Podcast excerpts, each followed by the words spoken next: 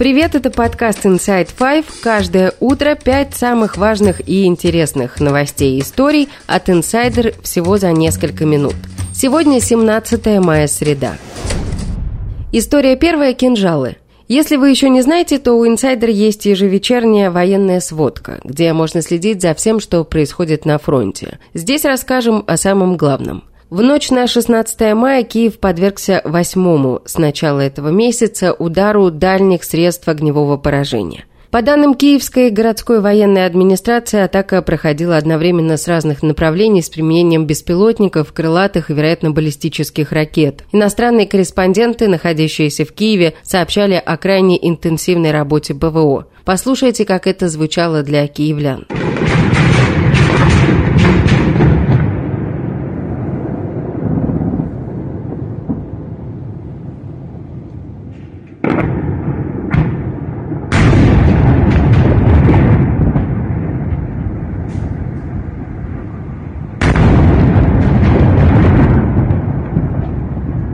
Обломки сбитых ракет и дронов повредили здания и автомобили в нескольких районах украинской столицы. Пострадали три человека. Как сообщает командование воздушных сил ВСУ, всего по территории Украины выпустили 18 ракет воздушного, морского и наземного базирования. 6 аэробаллистических ракет «Кинжал» с истребителей МиГ-31К, 9 крылатых ракет «Калибр» с кораблей и акватории Черного моря и 3 зенитные либо баллистические ракеты. Утверждается, что все эти ракеты были сбиты, включая кинжалы. Когда в 2018 году Владимир Путин представлял Федеральному собранию новый гиперзвуковой комплекс «Кинжал», он говорил, что его невозможно сбить. Противоракеты, ну, по-простому сказать, их просто не догоняют. Украина утверждает, что сбивает их зенитно-ракетными комплексами «Патриот». Минобороны, в свою очередь, утверждает, что один из двух переданных Украине «Патриот» поражен. Похожую информацию сообщает и CNN со ссылкой на неназванного американского чиновника, который уточнил, что система Patriot была, вероятно, повреждена, но не уничтожена, и в настоящее время Соединенные Штаты проводят оценку повреждений, чтобы определить, нужно ли эвакуировать ее за пределы Украины или можно отремонтировать на месте силами украинских специалистов.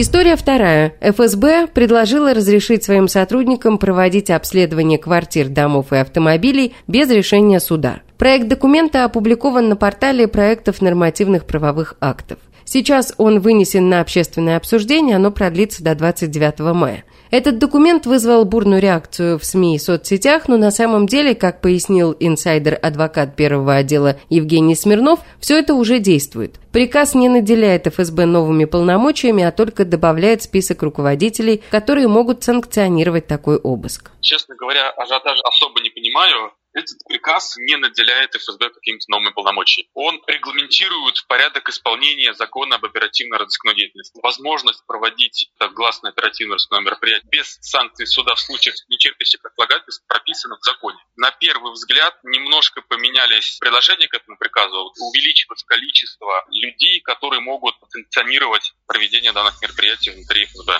Санкционировать обыск должен один из руководителей ФСБ, а также уведомить суд о состоявшемся оперативно-розыскном мероприятии в течение 24 часов.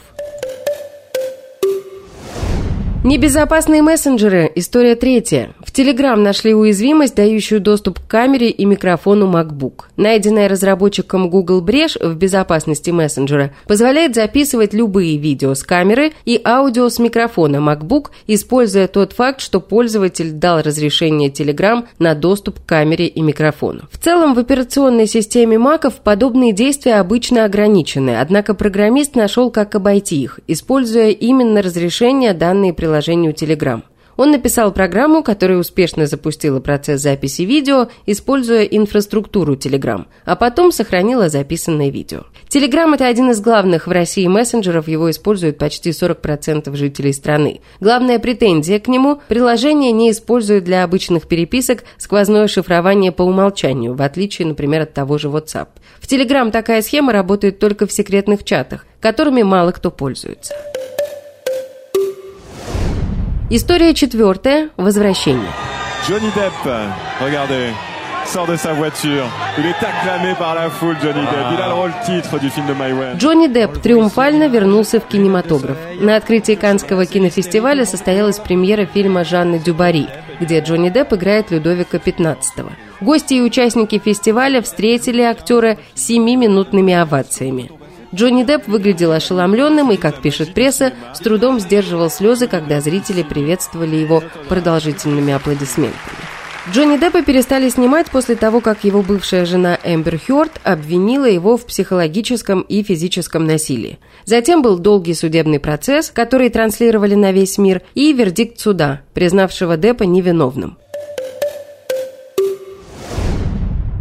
И история пятая. Будем сажать, куда деваться. Замглавы МВД России Игорь Зубов пригрозил уголовной ответственностью рэперам, в треках которых будет рассказываться о наркотиках. Об этом он сказал на заседании Думского комитета по охране здоровья, где рассматривался пакет законопроектов о введении запрета пропаганды незаконного оборота и потребления наркотиков в интернете. С рэперами, которые поют на тему наркотиков, придется проводить профилактические беседы на уровне административной ответственности. Если они будут продолжать, Будем сажать, куда деваться. Пусть готовятся тогда, но после 24 года, сказал Зубов.